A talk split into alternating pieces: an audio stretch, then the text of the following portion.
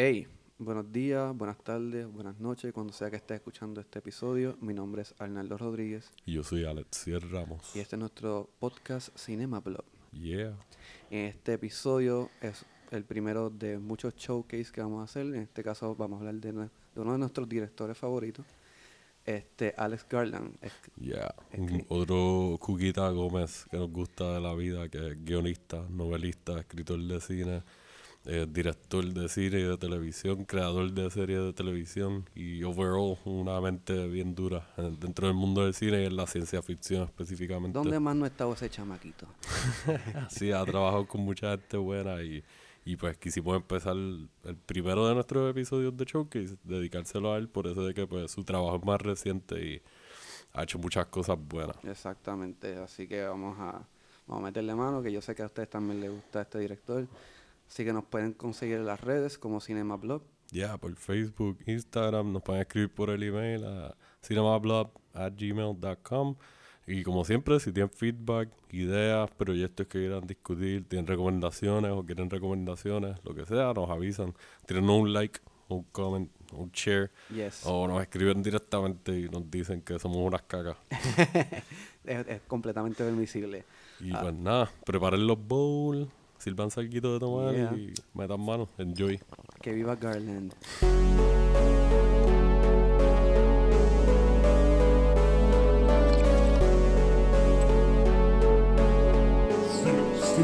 Cinema. A veces yo pienso en eso y es como que, pues, yo, llegué a tripearme a panita. Hemos hablado de esto, cuando uno es chamaquito y pues un poquito más cruel y más malo. Exacto. Y siempre, nunca se me va a olvidar de esta historia. Y lo más caro es que esto fue como el cuarto año, que ya éramos mayores. Eh, en una clase de inglés. No voy a mencionar los nombres, pero si lo escuchan van a saber quiénes son. Eh, pues teníamos que dar un, un informe ese día individual al frente, un informe oral. Y, y pues nada, el panita se para. Y éramos tres panas que nos pasábamos casi todo el tiempo juntos. Y de esa clase nos sentábamos uno al lado del otro. Y el, el panita se para a leer, pap. Y el otro par y yo estábamos mirándolo. Y él empieza, a- se pone bien nervioso. Y él- la cosa es que él era- él- en ese momento ya él era bilingüe completamente, pero se ponía nervioso al hablar inglés al frente del salón. Yo creo que era factor personas, este, prestándole atención a lo que tú tengas que Sí, decir. sí, todo el mundo, all eyes on me. De que Exacto. el spotlight está encima de ti, todo el mundo te está mirando. Y pues él, él se puso bien nervioso y empezó a, like, el A temblar. papel a temblar Dios y se mío. escuchaba. Y entonces nosotros, bien malos, en vez de ser sus mejores amigos y apoyarlo, la reacción fue como que. Empezamos a reírnos de que, a darle al pupitre ahí, ¿sabes? Bien chamaquitos, cabrón, bien, bien zánganos. Que en verdad me da gracia todavía, pero es más la reacción, no el hecho de que nos estábamos vacilando el parito al frente de todo el mundo. Exacto. Y, y pues sí, eso yo lo vi muchas veces. Yo creo que es que nosotros somos, los chamaquitos son particularmente mean, como tú dices. No sé si tú viste el, el stand-up de, de Daniel Glover, Sí, sí, el, el- que dice que un nene le quita la bola de básquet. Ah, sí, el otro viene, that's why your mom is in a wheelchair. Y, y él como que, ah, diablo, qué carajo acaba de decirle este chamaquito. ajá. Sí, mano, y, y nosotros estábamos en cuarto año y pues eh, habíamos caído en inglés avanzado. Y entonces pues estábamos con, éramos del grupo B, estábamos mezclados con gente del grupo A y todo el mundo nos estaba mirando tan mal. salón y la maestra nos regañó y como que... O sea, nos puso el spotlight a nosotros y nos dio un beat down ahí, el parito ahí temblando todavía al frente. Es Pero que- eso del papel, el papel todavía, yo escucho el papelito ahí y las manitas, él ahí ah, secándose el sudor y como que... Y yo estaba en ese spot porque, like, el sagrado nos dieron, estábamos hablando de eso de, lo de la clase de, de comunicación oral, yo creo que era, que te enseñaban a dar speech y whatever. Ajá. Y pues ahí yo me ponía nervioso y yo lo entendía. Y esto fue par de años después. Yo entré a Sagrado como en tercer año de universidad cuando me cambié de, de la Ok, UPI. Exacto. Y, y yo temblando ahí, hablando de películas de Quentin o, o qué sé yo, haciendo un. Y yo, no, no tanto, pero lo sentía. Yo pensaba en el par y yo como, oh I feel you. I'm so sorry. Se te vira la tortilla, en algún momento iba a pasar. Este, pero yo tampoco fui de, de, like, yo le había mencionado que mi vieja, para mí leía mucho. O sea, Ah, sí. todavía ya, o sea, en casa hay cojonal de libros y cosas, y yo le regalé un Kindle hace años y lo más probable tiene un montón de libros ahí digitales. Y pues en casa siempre hubieron enciclopedias y revistas y cosas. Y pues de chamaquito yo leí like, por encimita a veces cómics y pues libros. En la escuela nos ponían a leer novelas, ¿sabes? Qué sé yo, La, la Carreta. Ah, full. Este, años de soledad lo leí. Que by the way, ese yo creo que estoy esperando la adaptación que se supone que van a hacer de Netflix, de años Ah, de soledad, porque verdad. yo siempre he querido ver una adaptación live action de eso. Estaría súper nítido. Y pues estoy curioso a ver qué es lo que pasa, porque ese libro es de los pocos así que se han quedado conmigo. No y, y no sabes- nada, ¿No sabes quién está detrás del proyecto? no tengo la más mínima idea. Como en Netflix lo dejé, como que pues vamos a ver qué pasa. Que digo que, que, que se repartan la suerte. Yo, yo creo que va a quedar cool. Yo creo que va a Yo espero, pues, tengo expectativas altas. Sí. Like, tengo muchas imágenes de... Yo entiendo cuando hay una adaptación del cine como las películas de Harry Potter o Lord of the Rings, que la gente está, tiene las expectativas altas. Yo, maybe yo no me siento tan pompeado para 100 años de soledad, pues still estoy ahí de que... Yeah, este libro yo, o sea, lo leí por primera vez cuando tenía como 14, 15, algo así, lo he leído un par de veces y se ha quedado conmigo y yo quiero verle una buena Y adaptación. pues siempre es una, siempre es interesante ver, y específicamente un libro que marca una etapa en tu vida que, que era en high school, me imagino, ¿verdad? En el Sí, sí. Estaba empezando, creo que era la high. Estaba entre 10 o maybe Exacto. 11. Y pues tú tenías una imaginación y, y no sé si en tu recuerdo es ese tipo de, de imagen que tú creaste. Sí, pero yo, yo estoy claro de que no va a ser exactamente lo que yo me imaginé. eso no va a pasar. Pero ya he visto otras adaptaciones de otros libros o maybe historias que tienen elementos que se parecen. Ajá. Y pues eso me ha dado un tipo de expectativas, por lo menos, en cómo va a ser la presentación visual. Como está la mezcla de la fantasía y el realismo y qué sé yo, pues. Este, como la de Colorado Space que vimos, que se tira el viaje de la Ajá. tormenta cósmica y qué sé yo, pues yo me imagino más o menos eso, creo que es llegando al final del libro. Ok. Pues un viaje así, pero obviamente no de ese color y pues, con su toque más, como que más lindo en otro aspecto. Pero yo me refiero a como que al, al tú abrir un archivo de tu cerebro que era esos recuerdos o esa imagen que tú tuviste en ese momento cuando Es que yo, o sea, son memorias que las, como que me lo imaginé tantas veces que las tengo bastante, no las, no, no estoy a- a- accessing un, un documento viejo ni nada, están ahí de que a cada rato yo lo pienso como que, ah, quiero que salga esa adaptación ya. Pero, de leer libros como tal, like, yo sigo más de leer info así, buscar y ponerme a leer sobre la, like, si estoy viendo algo de cine o de juegos de video o de algún artista de música o algo así, pues ahí me meto a leer cosas sobre esa persona o sobre el equipo de producción o, o sobre la adaptación que están haciendo, whatever, lo que esté envuelto. Me voy a un rabbit hole y estoy por ahí para abajo leyendo. Sí, yo lo que estoy leyendo últimamente eh, son cosas de, de libros de cocina, como de research y qué sé yo. Estoy obligado por el trabajo y Exacto. Pero sí, nunca he sido de leer ficción, mucha ficción. Yo he leído como dos o tres ficciones. Por esa mierda que no, no, tengo un trauma, o tenía un trauma, ahora pues considero que soy un, lea- un, un leyente, un lector. lector, exacto. Este, todavía sigo above average, ¿verdad? No, no, no above average, al contrario. Pero, pero sí, voy poco a poco. Pero está cool porque este hombre, Alex Garland, me ha pompeado recientemente. En los últimos años me ha pompeado más a buscar. No he leído todavía trabajo de él de, de las novelas y eso, pero sé que él ha escrito un par de cosas y que ese es su fuerte. A que él le meta a la escritura de guion y a desarrollar ideas bien cabronas y empezó como novelista y hizo la transición a, a ser guionista y poco a poco se convirtió en director Y es eventualmente. un muy buen director de cine. Bueno, que sí, es otro cuquita como like, Exacto. súper a fuego porque... No, es muy de tec- no es muy técnico, porque él no brega con cosas técnicas, pero Pero sí se nota que él tiene control tiene también. sí. Porque la visión de él es bastante clara y, y por lo menos las películas que él ha dirigido. o sea, está- estábamos hablando de eso ahorita antes de empezar a grabar, que se parecen. O sea, comparten aunque sea la... Como él es bueno creando atmósfera. Yo me imagino que él escribiendo las novelas debe ser súper bueno en eso. Y por eso me gustaría empezar a leerlas ahora, porque los guiones de él ma- te crea una atmósfera súper tensa y like, oh shit, what the fuck is going on? Y la mantiene. Hay gente que te la crean y maybe se va disolviendo y se agua. Y al final no es lo mismo. Él no, él te la mantiene hasta el final y, y está cabrón porque lo ha hecho en las películas que la ha escrito otra gente, que ha escrito para Danny Boyle ya como tres veces. Ajá. Que ya habíamos hablado de eso, de que Danny Boyle es súper bueno dirigiendo y dirigiendo cosas que otra gente escriben. Y eso a veces Es daña el producto sí. final. Y el hecho de que ellos tienen esa buena combinación de... ¿Cuál fue la, la primera? Fue The Beach, The Beach. exacto. que fue la primera novela, o si no me equivoco, la primera que él escribió con esa pegó como escritor. Y pues él hizo el guion, él tenía como 20 y pico, 30 años cuando esto pasó. Eso fue en el 2000, tengo entendido, sí. Exacto. Y ya Danny Boyle había sacado Spotting y la primera, este Charlotte Grave. Y creo que había hecho A Lifeless Ordinary, que fue la primera que él hizo acá en Hollywood. So The Beach es como que su, su segundo intento en Hollywood. Ok. A Lifeless Ordinary no fue tan bien recibida, pero entonces The Beach.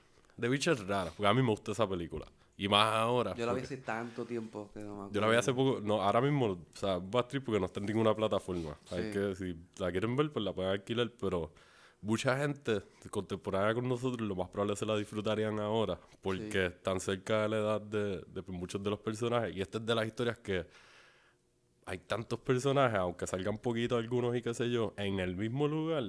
Y el viaje de por qué están en el lugar, de que se van para la isla y tienen la comuna una y qué sé yo, exacto. Como si fuera un, un oasis ahí. De eso me acuerdo y que hay, hay alguien que sale de la isla a buscar provisiones, ¿verdad? Sí, sí. Este, y pues, ajá, sale Leonardo DiCaprio, sale Tilda Swinton, sale un par de los actores regulares que él usa desde sus películas viejas allá en UK. Y, y ya desde ahí Garland estaba dejando ver como que era bueno haciendo historia con sus layers aquí y allá. Y es bastante grounded. Like, esta por lo menos comparada a todo lo otro que él ha hecho, que es más ciencia ficción y elementos de horror y eso, está súper grounded y tiene sus elementos de horror, pero siguen siendo cosas bastante reales y que aunque no las hayamos vivido, tú las puedes ver y decir como que, ah, shit, yo he escuchado historias parecidas a esto, rumores o, o yo vi cuando pasó algo así como esto una vez en la playa o no sé. A mí me gustó mucho y hay mucha gente que dice como que es de las más flojas de él. Y lo entiendo, pero yo la veo como el Jackie Brown de Quentin.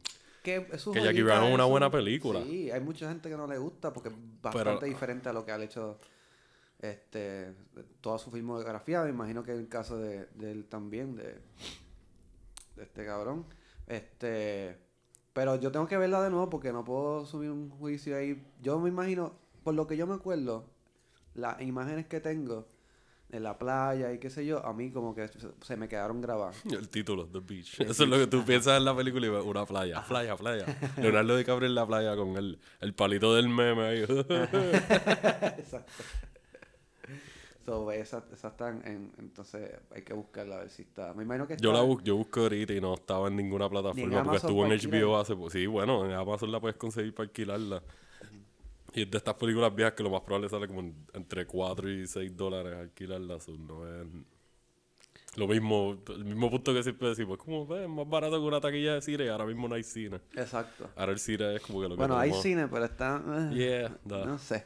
no Yo sé. todavía no, no, me- no quiero. No. Yo fui una y no me, no me sentí bien. Y peor fue la película que vi, que fue, ¿Cuál fue la que vieron? New Mutants.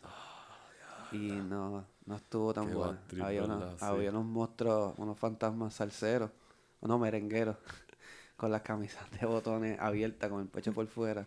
Y eran brillosas. Esperando que saliera Torneo Rosario por ahí. Exacto. ¡Guay, Cuco! Esperaba el pasecito, yo creo que se tiraron un pasecito y todo, parece que estaban en el show de mediodía. Qué mierda. Sí, Pues eso es lo que pasa cuando siguen cancelando y dañando las películas y metiendo la cuchara. exactamente, pero pues eso es otro tema aparte. Pero este sí sabe hacer películas. Este y otra otra que él escribió que me gustó mucho fue 28 Days Later. ¿verdad? Esa, ajá, esa fue la otra, la segunda colaboración con Danny Boyle y eh, ps, de las mejores. Como guionista, es como que like, esa película cambió el, o le dio un reboost al, al género de del horror y para mí solidificó más todavía a Danny Boyle. En ese momento todavía le faltaba para ver, por lo menos para mí, para verlo como lo veo ahora, pero estaba en un buen camino. Porque tú buscas moverte de The Beach Ajá. a 28 Days Later y antes de eso a Lifeless Ordinary es como que un viaje medio ficción fantasioso Ajá. con dramita, comedia romántica y antes de eso fue Trainspotting que es drogas y, y drama y humor negro y Charlotte Grave es como horror, thriller o sea, el tipo tiene un repertorio yo creo que lo único que le falta hacer es como una película de guerra y, y ya Y está ahí y ya tiene un catálogo ahí súper Sí. completo Este, pero 28 Days Later, like, A mí me sorprendió un montón. Yo la, la compré, ¿sabes? El, el, el, el- estos especiales que nosotros hemos hablado que salen en Specs que traen dos películas en una. Que fue 28 Days Later y ¿cuál fue el otro? Este, 20... 28 Weeks Later. Que esa no la dirigió Danny Boyle, pero él fue uno de los productores. Y yo no recuerdo si, yo creo que Carla no tuvo que ver nada con... Esa no la he visto y parece que no es muy buena. A mí me gusta ¿Sí? porque yo la veo como Alien y Aliens. Ajá. maybe no en el la calidad maybe no sea la misma en cuanto a la transición de Alien a Aliens, pero el viaje de que la primera de, de 28 Days Later, el horror y la tensión y qué sé yo, todo está tan fucking bien hecho. Y es una película, o sea, una película de horror para mí yo diría que está ahí cerca de ser perfecta. Todo el look y la historia, el setting, el viaje que pudieran trancar parte de Londres ahí para poder grabar tomas ahí súper hello, de que aquí no hay nadie, la basura y los chavos. Pero 28 Weeks Later se fueron más al aspecto de meter la acción y el aspecto de la milicia un Ajá. poquito más legit y qué sé yo. So, por eso yo la comparo con Alien y Aliens. Como que Alien era más thriller y horror puro. Aliens es más, Más acción. y horror y pues así mismo es 28 Weeks Later. Pero es buenísima. Sale Imogen Putz, este, la chamaquita, la rubia de, de Green Room. Ajá. Ella sale ahí súper más chamaquita, sale... Se me olvidó el nombre, Robert Carlyle, el, el loquito de Trainspotting, el, el que bebía, el que no se metía a droga. Sí.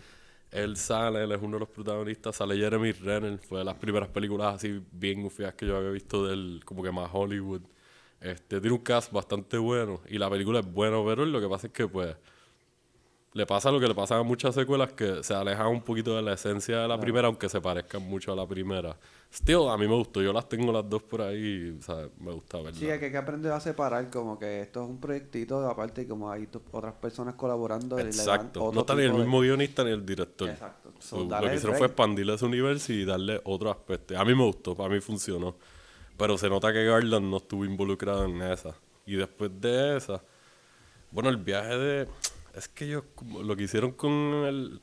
Técnicamente no son zombies, pero a la misma vez como una película de zombies. Sí, yo Pero el hecho de que esté tan grounded, de que sea un virus, más como que está el, el aspecto de que están tratando de proteger animales y por, a, a base de eso es que se termina regando el virus. Mini spoiler, sorry, casi como 20 años, 18.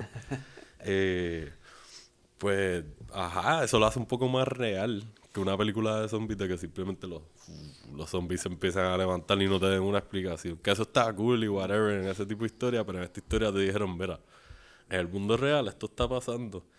Y pues maybe no hay un virus de zombies con rabia o lo que sea, pero puede pasar. Porque hay muchos químicos y muchos experimentos pasando y bla, bla, bla, bla, bla. Es como la pandemia, yo no me imaginaba Exacto. que nosotros íbamos a vivir una cosa como esta. Y es la cosa espantosa del mundo, pero tú lo veías como una película de ciencia ficción. ¿Cómo se llama esta película? Este, Infection, este, Contagion. Contagious. Este, que yo no la vi, pero como tú dirías que, pues, exacto, eso es una película de ciencia ficción, eso no iba a pasar. Y mira, págata. Ya que actually 28 Days Later, eh, estaba chequeando a ver si lo había apuntado por ahí, pero yo, eh, si no me equivoco, está en Prime ahora mismo. Si no la han me visto sí. O, o la han visto y la quieren revisitar, pues se pueden tirar la misión de verla. Y ahí pueden ver una, lo segu- el segundo guion que hizo Alex Garland, que muy impresionante para mí, este, la estructura que él le dio y la narrativa. Y a mí me gusta algo que él empezó a hacer más a fuego en esta, y es la presencia de los... De, de female badasses, de, de jebotas que le meten, porque la jeva, se me olvidó el nombre de la actriz, sorry, pero la de 28 Days Later, que ella, ella Tiene un nombre bien raro. Se llama Bindu Destopani. Ok, esa es la que hace de la jeva de, de Davy Jones en las películas de, de Pirates the Caribbean. Se me olvidó el nombre, que ella es la que revive a Barbosa o algo así. Ah, no, esta no. Sale en las no, películas de James Bond nuevas. No, me recuerdo el nombre. Esta no es.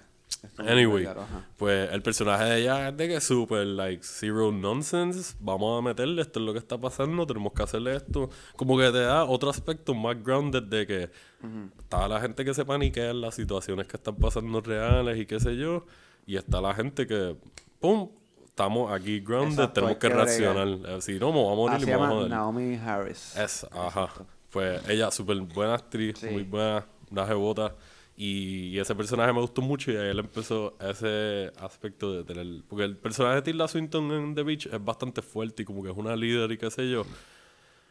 pero tiene otras dimensiones que no la hacen tan fuerte como los otros personajes que eventualmente él crearía para la pantalla. Y, y este a mí me tripió mucho.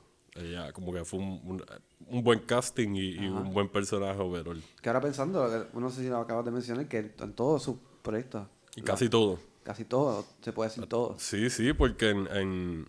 ¿Qué fue lo que él hizo después de eso? Este. escritura. Ah, exacto. Ya él brincó entonces a, a Ex Machina ahí. Sí. Que eso fue ya para el 2014. Que esa es su ópera prima como tal de... Su debut, su de- debut como de director. Y él la escribió también y esta película es para mí una, una película de sci-fi moderno eh, excelente. Sí, de hecho, de las mejores películas se puede decir de que tenga que ver con, con... No son robots, son como humanoides, ¿no? Este... Es que el, el viaje de esta película es.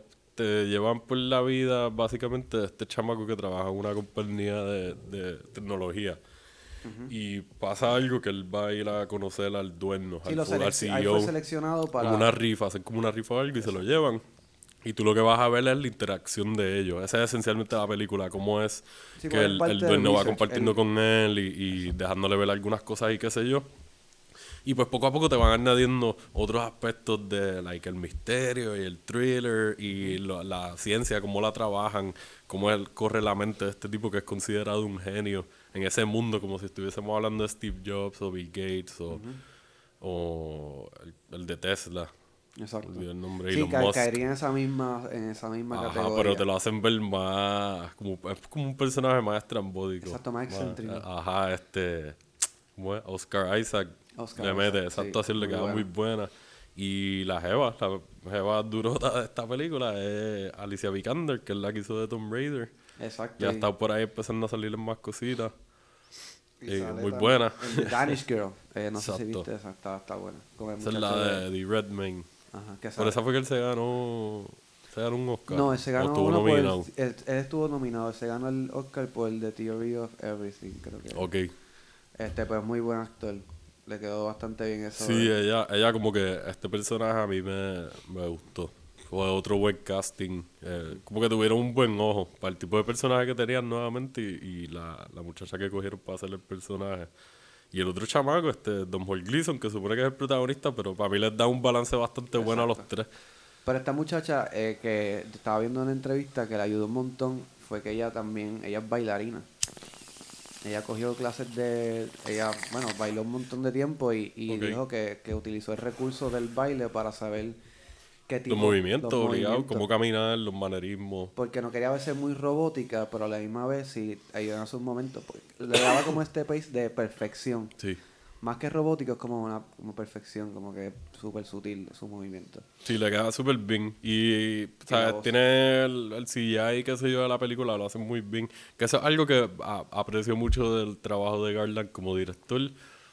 Y, y sí, o sea, el equipo que escoja para trabajar los visuales son, lo trabajan súper bien. Que las historias de los que son ciencia ficción visualmente se sienten bien reales. No se sienten como una película super Hollywood. Bueno, esta película es de A24, que ya hemos hablado de un par de películas de ellos, es otra que ha salido de A24, que ellos distribuyeron y muy buena selección. Ellos casi bien pocas veces la fallan.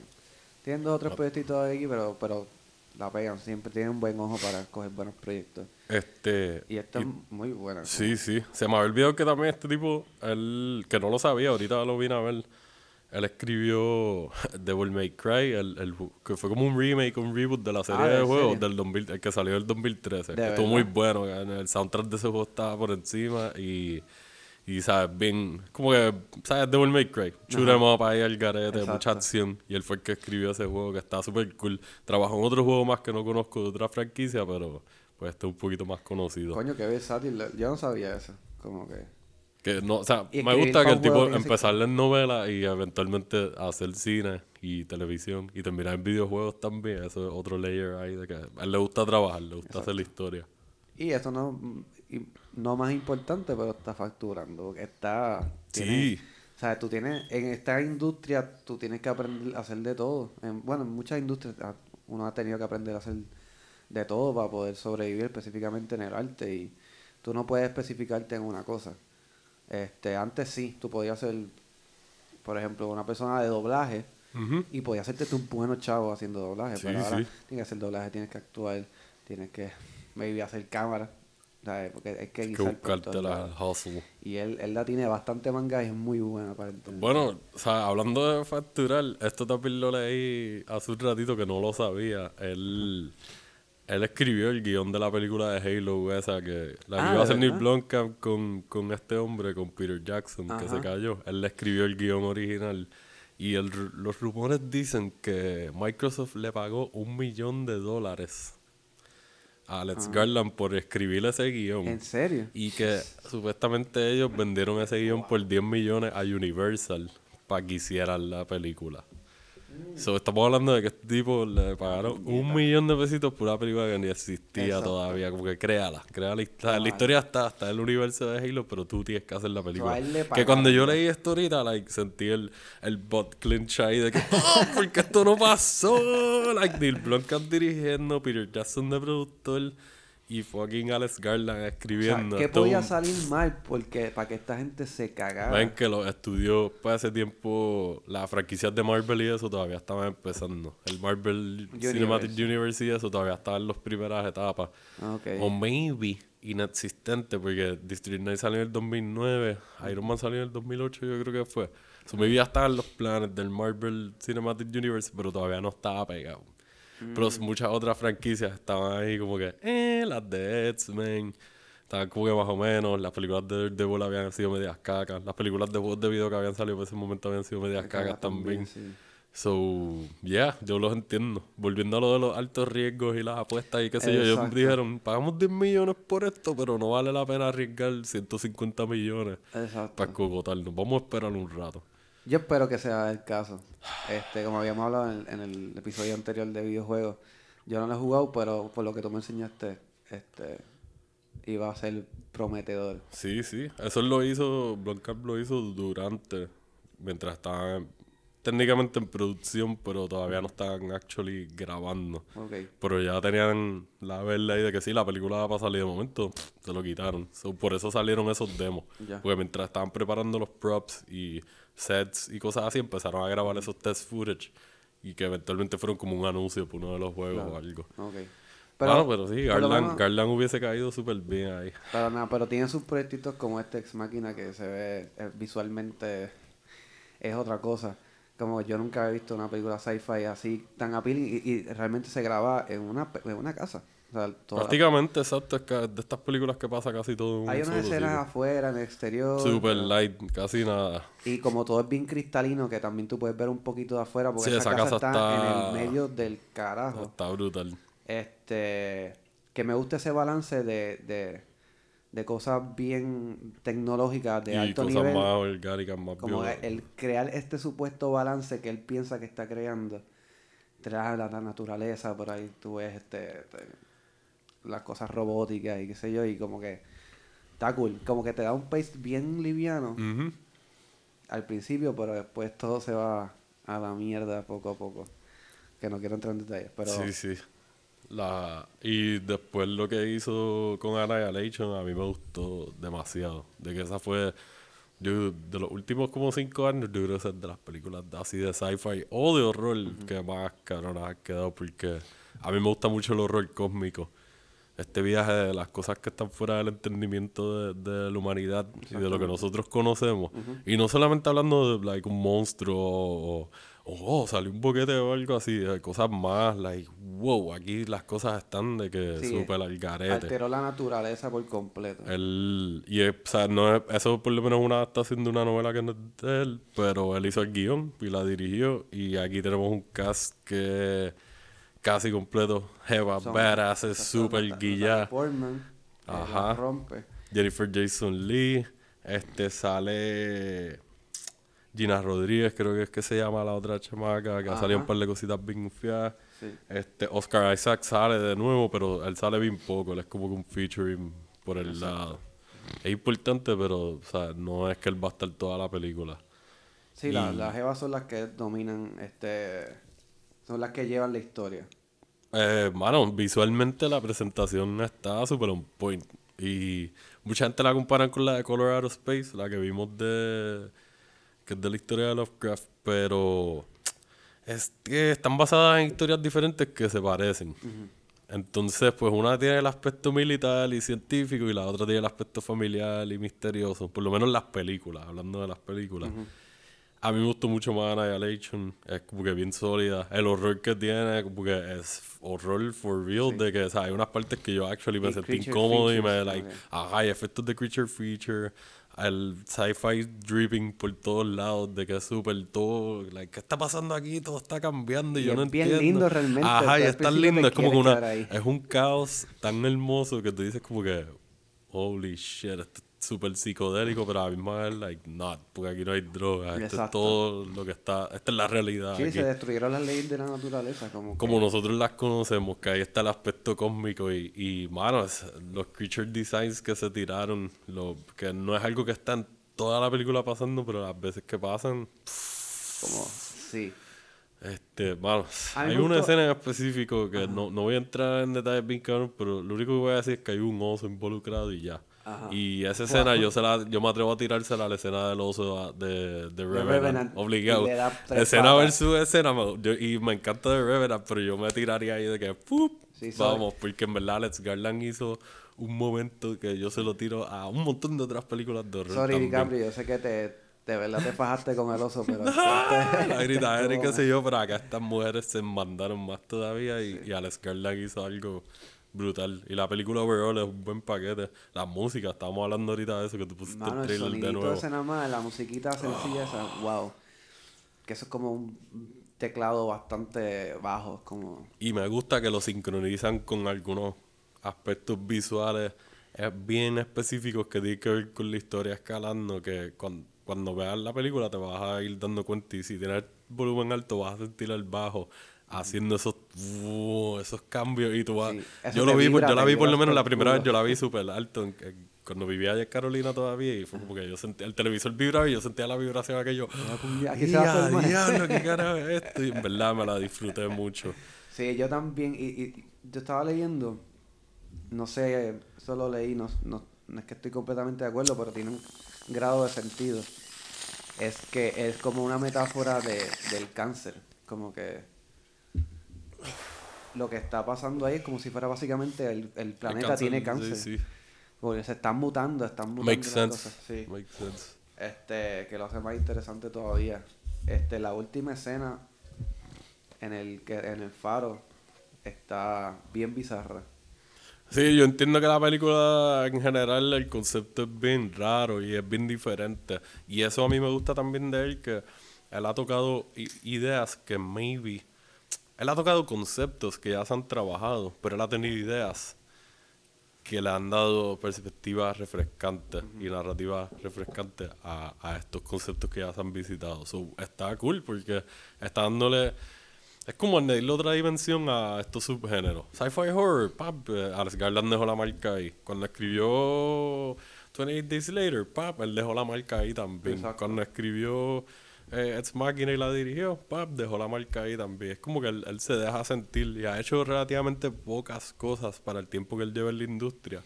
Pero las ha trabajado tan bien que, ¿sabes? Vale la pena el tipo estar pendiente a él porque, ¿sabes? ¿Qué fue lo otro que estábamos viendo que él hizo? Él escribió Dread.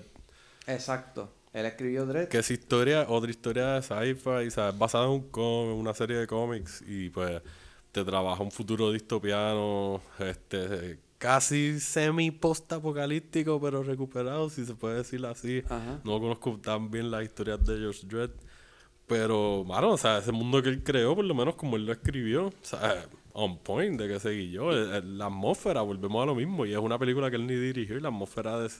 Pensándolo ahora, después de enterarme que tú me dijiste eso, Sí, es como que sense, se la- siente como que... Parece que tuvo que meter las narices en, en- en la- en el aspecto de dirección. Por no sé por qué razón, pero pero parece que salvó el proyecto un poco más, le dio más como identidad, porque eso es lo que, lo que te, lo que te presenta este muchacho, que, que Alex Garland, que tiene unas, tiene unas características bien particulares, todos sus proyectos que él toca, tiene un, tiene su propio estilo. Exacto. Así que no he visto todavía este Dread. Está, esa no está en ninguna plataforma. Estuvo un tiempo en Netflix, ahora mismo no, no llegué a chequear, pero puede ser. Sí, no, es muy buena. Eh, ah, eh, creo que es del 2012, si no me equivoco. Y Ok. maybe es un poquito más, más reciente. Pero muy buena, cabrón. Mil veces mejor que la versión de, de Stallone esa de los 90. Y la versión de Stallone a mí me gustaba cuando chamaquito y todavía la puedo ver y disfrutarme ciertas cosas, pero no, hay, no se break. compara. Es como que este tipo pudo haber trabajado el remake de Robocop, que estábamos hablando hace poco Ah, de eso, y lo más probable es le hubiese hecho justicia. Porque él tiene el lockdown en, en lo que es la ciencia y el aspecto oscuro y los cuestionamientos de la humanidad y los cambios de las personas. Es bueno trabajando con diferentes tipos de personajes. So, al poder manejar todo eso, papi, hubiese hecho una historia de Robocop actualizada muy buena. Pero tuvimos lo que tuvimos, en verdad, whatever. Eso no, es- ese no es el tema de ahora. Exacto, no estamos hablando de esas otro estamos hablando de cosas buenas. Exacto. Este, pero sí, mano, en verdad me, me gustó que escogimos a, a Alex Garland para este episodio porque o sea, nosotros queremos hacer la transición y empezar a hablar de cosas de televisión más, más a fondo. Exacto. Y pues es buena, porque lo más reciente que él hizo fue una miniserie para FX transición. que es excelente. Si no la han visto, se sí. llama Devs. Está en Hulu ahora mismo, completa, son ocho episodios, si no me equivoco. Sí. Y el caballero, el señor Garland, la escribió, la dirigió. Él fue el que creó la serie. Y, mano, o sea, dice Garland por todos lados. Por tú la ves y tú dices, esto es una película de 8 horas o de 7 horas y pico, lo que sea. Excelente. Y otro aspecto así de la ciencia ficción, este, la tecnología, toda esta grandiosidad en la, la cuestión así de, de todo lo que tenga que ver con los aspectos de... Sí, aquí vuelve a, él toca como que lo del existencialismo. Él, yo creo que tiene un... el tiene- cuestionamiento de, de, de las el cosas. tipo es par de ateo. El tipo es par de ateo y siempre como que de cierta manera... Yeah, I guess. Él dice que sí, como que todos sus proyectos parten de, de- del ateísmo y de todas sus, como que, todas las preguntas que él tiene sobre la existencia y... Por eso digo que él toca, que en esta toca el existencialismo más, más a fuego, porque pues esta serie básicamente trata sobre esta compañía bien conocida, como si fuera un Microsoft o algo. Volvemos a lo mismo, alguien que trabaja en tecnología y en software. Y son los duros. Y entonces está este chamaco que trabaja para esa compañía y se desaparece. Y hay como que un misterio alrededor de la desaparición de él. Y su novia empieza a investigar la desaparición. Que la novia es, ¿cómo es que se llama ella? Se me olvidó. Sonoya Mitsuno. Exacto. Que ya salen casi todas las, las dos películas que Garland ha dirigido. Ya ha salido Que aparentemente salió en. Annihilation, que lo vimos y no, no, Exacto. no la vimos, por lo menos Lo no. más probable está en el fondo por ahí. Exacto. Eh, estaba viendo que salió en La La Land. Yo no la he visto, pero sale en La La Land. Eh, sale en Maniac, en la serie de Netflix. Ajá. Que sale No Jonah Healy y Emma Stone. Eh, a mí no me, sí, no me sí. mató. Sí, a mí tampoco.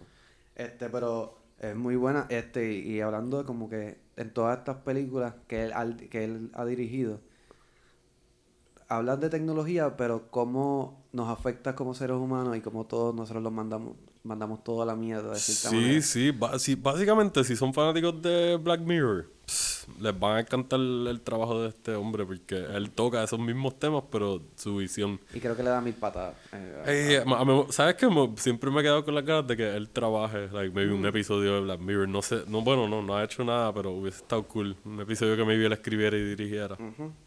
Que también Black Mirror es británica, ¿no? Eh, sí, O empezó por lo menos en empezó allá y después fue que Netflix la cogió.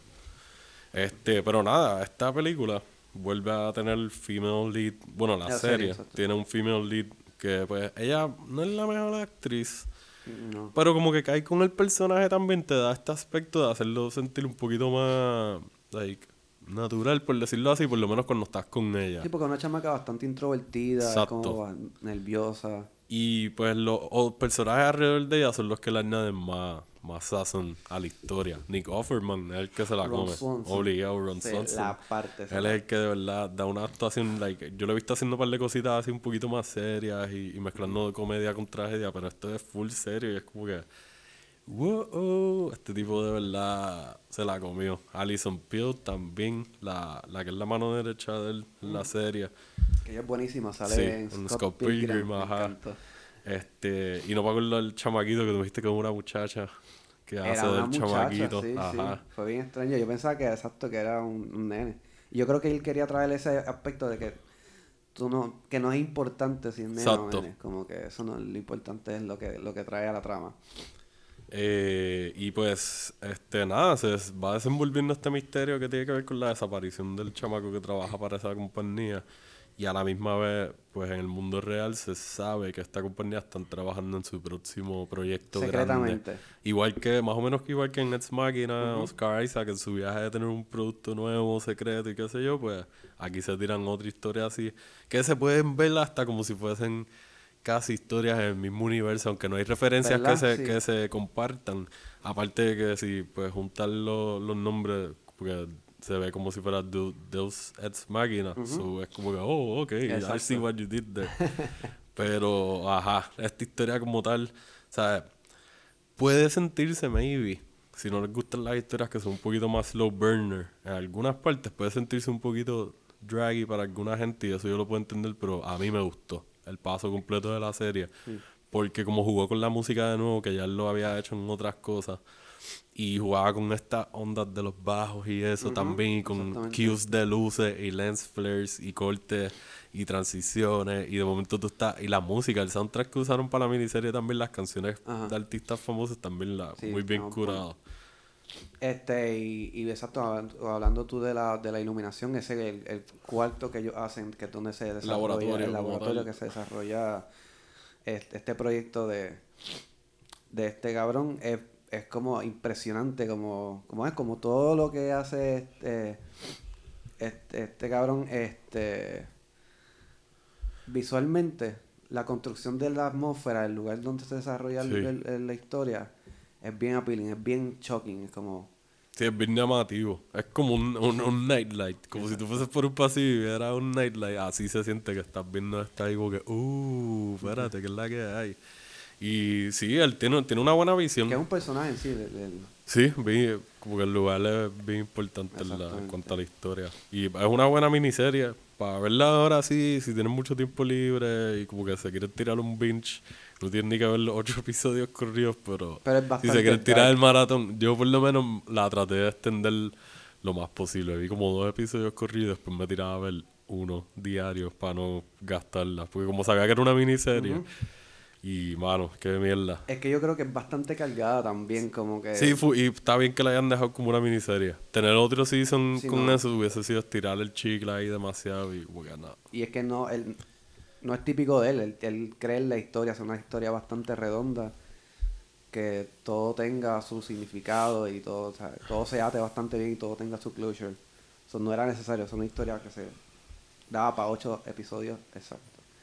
Está, Sí, y que FX, a mí me, me han gustado muchas series de ellos porque yo entiendo que son conocidos por, aparte de que producen buenas cosas o vaquean buenos proyectos, ellos le dan, o sea, tú tienes control, actually. Es un canal, un network que por lo menos funciona, entiendo, bastante así de su contenido original. O sea, Sons of Anarchy yo la vi completa y Kurt Sutter era el showrunner y yo nunca leí nada de que, de que a Sons of Anarchy les pusieran limitaciones. Y Sons of Anarchy tenía contenido fuerte, like, de todo, sexo, matanzas, drogas, este, violaciones, like, era un- fue una serie fuerte. Y Sí, que para no ser un canal premium. Exacto. eh, eh, Y, y Kurt Sutter. Kurt Sutter es el creador de la serie, él la escribía y creo que dirigió varios episodios y salía en la serie también. Solo estuvo bien involucrado en la serie. Y yo nunca vi que él tuviese limitaciones ahí. Y creo que The, The Shield fue de ellos también. Y tam- fue una serie que corrió su tiempo súper bien. Este Nip Tuck cuando estaba, que era- tenía cosas bastante controversiales para ese tiempo. Eh, sí, mano, y la serie más reciente, It's Always Fargo, Sunny, It's ¿no? Always Fargo. Tiene un repertorio increíble. de Charlie verdad. Day estaba vacilando en una entrevista. Yo no recuerdo si esto yo lo dije en otro episodio, pero estaba vacilando en, en una entrevista hace poco de. Como que, ah, tuvimos una reunión con los de Feds y ellos, como que no, parecía que no se acordaban que nosotros todavía estábamos corriendo porque llevamos Ajá. tantos seasons. Y parece que vieron un anuncio por la noche ahí de momento y dijeron: Esta gente todavía está haciendo el programa. ¿Qué season es? ¿El 14? ¿El 13? Y es como que ya, pues ellos dejan que corran las series por ahí si, si son buenas y Exacto. tienen un following, qué sé yo, que valga la pena, pues. Sí, Always Sunny si los es- rating tú lo puedes están- seguir por ahí para abajo. Porque Lo más probable, yo me imagino, no sé si la van a seguir o qué sé yo, pero no, no he visto los últimos como dos seasons, o el último creo. Mano, yo he visto como dos o tres seasons y me encanta, no sé por qué la paré de ver. Este, creo que la veía todas las noches y siempre me quedaba pegado y era como que, ¿para qué la voy a seguir viendo si no estoy siguiendo nada? Aunque no es una historia que tú sigas Ajá. como tal, no, es- no es lineal. Sí, me gusta, tú puedes brincar, like, ok, vas a entender mejor algunas cosas si conoces personajes que ya salieron y eso, pero puedes Exacto. brincar en episodios random y, y ver la aventura de ese episodio y ya, y reírte. Exacto. Y la musiquita me encanta al principio. Y a Garland le dieron ese control. O sea, se lo dieron, le dieron, mira, ocho episodios, dale, métele, toma los chavos, o lo que sea, aparte de los chavos, si alguien más te va a dar chavos, hazlo, do it. Exacto. Espero que hagan algo más, estaría cool que hiciera otra miniserie con ellos mismos. Sí, yo o creo que maybe si sería- hiciera algo con HBO y se puede tirar algo a escala más, más grande. Sí, con production value que obviamente yo mira lo que él hizo con yo no creo que el budget de de FX se pueda comparar con Westworld algo así. ajá, pero mira con lo que él pudo hacer con tan poquito que, ah, que ellos salieron a la misma vez. Yo creo que salió Devs y, y Westworld el tercer season, creo que Eh, puede ser, salieron no a la sé. par y, y básicamente los dos tocan más o menos el mismo tema y Devs le come el, el Sí, a, mí me gusta que, pues, parte de la motivación de la historia de Debs eh, es emocional. sí, Deep down es emocional. Y me gustó como él lo manejó, que esto yo te lo había dicho y tú como que me habías dicho, sí, yo estoy de acuerdo. Y es que, mano, o sea, cuando vi Interstellar, que se película tira el viaje del amor, Ay, que, como que. yo en verdad, para mí esto fue como que, oh my ¿Por qué te lo god, I'm sorry si les gusta, pero yo, por lo menos para mí eso fue súper cheesy. Y para ser fucking Nolan haciendo esa estupidez, fue como que, mira, de verdad, like, vete para el carajo, no quiero volver a ver esta película. Y la película se ve súper bien, la historia es bien épica, la aventura y bla, bla, bla, bla, bla, lo que está pasando. Los stakes están bastante high, lo que puede pasar Ujú. y hay muchas implicaciones grandes. Pero ese detalle, esa motivación emocional que la sentí con tú y que le estaba tratando de darte una relación desde antes por lo del viaje del papá y la nena y bla, bla, bla. Lo sentí forzado, lo sentí como que zapateado. Sí. Versus acá, la forma en que ellos manejan el viaje emocional, que si ven la serie, pues van a ver eventualmente. Y van a ir conociendo el, el tipo de, de- de emociones que quieren emitir. Yo lo sentí más orgánico. Ya, sí, definitivo. Lo que pasa es que yo creo que Christopher Nolan es más que escritor, él es, Él es director, él es para mí. director. él no es muy buen director. Pero escribiendo historias, se sale con la suya, pero no... Yo creo que maybe es bueno creando la historia, pero no el guion. Sí, parece que él no entiende muy bien a los seres humanos. no sé. Yo, yo creo que él es un robot. Exacto. Baby, a- a- podemos hablar con Alex Garland para que haga una película de Christopher Nolan, haciendo una película de humanos. Exacto. Como si fuera un Inception de movie making emocional con un robot. Él es ex máquina, yo creo. En verdad, sí. Yo pagaría por ver eso. Vamos, a- vamos a hacer nuestras llamadas.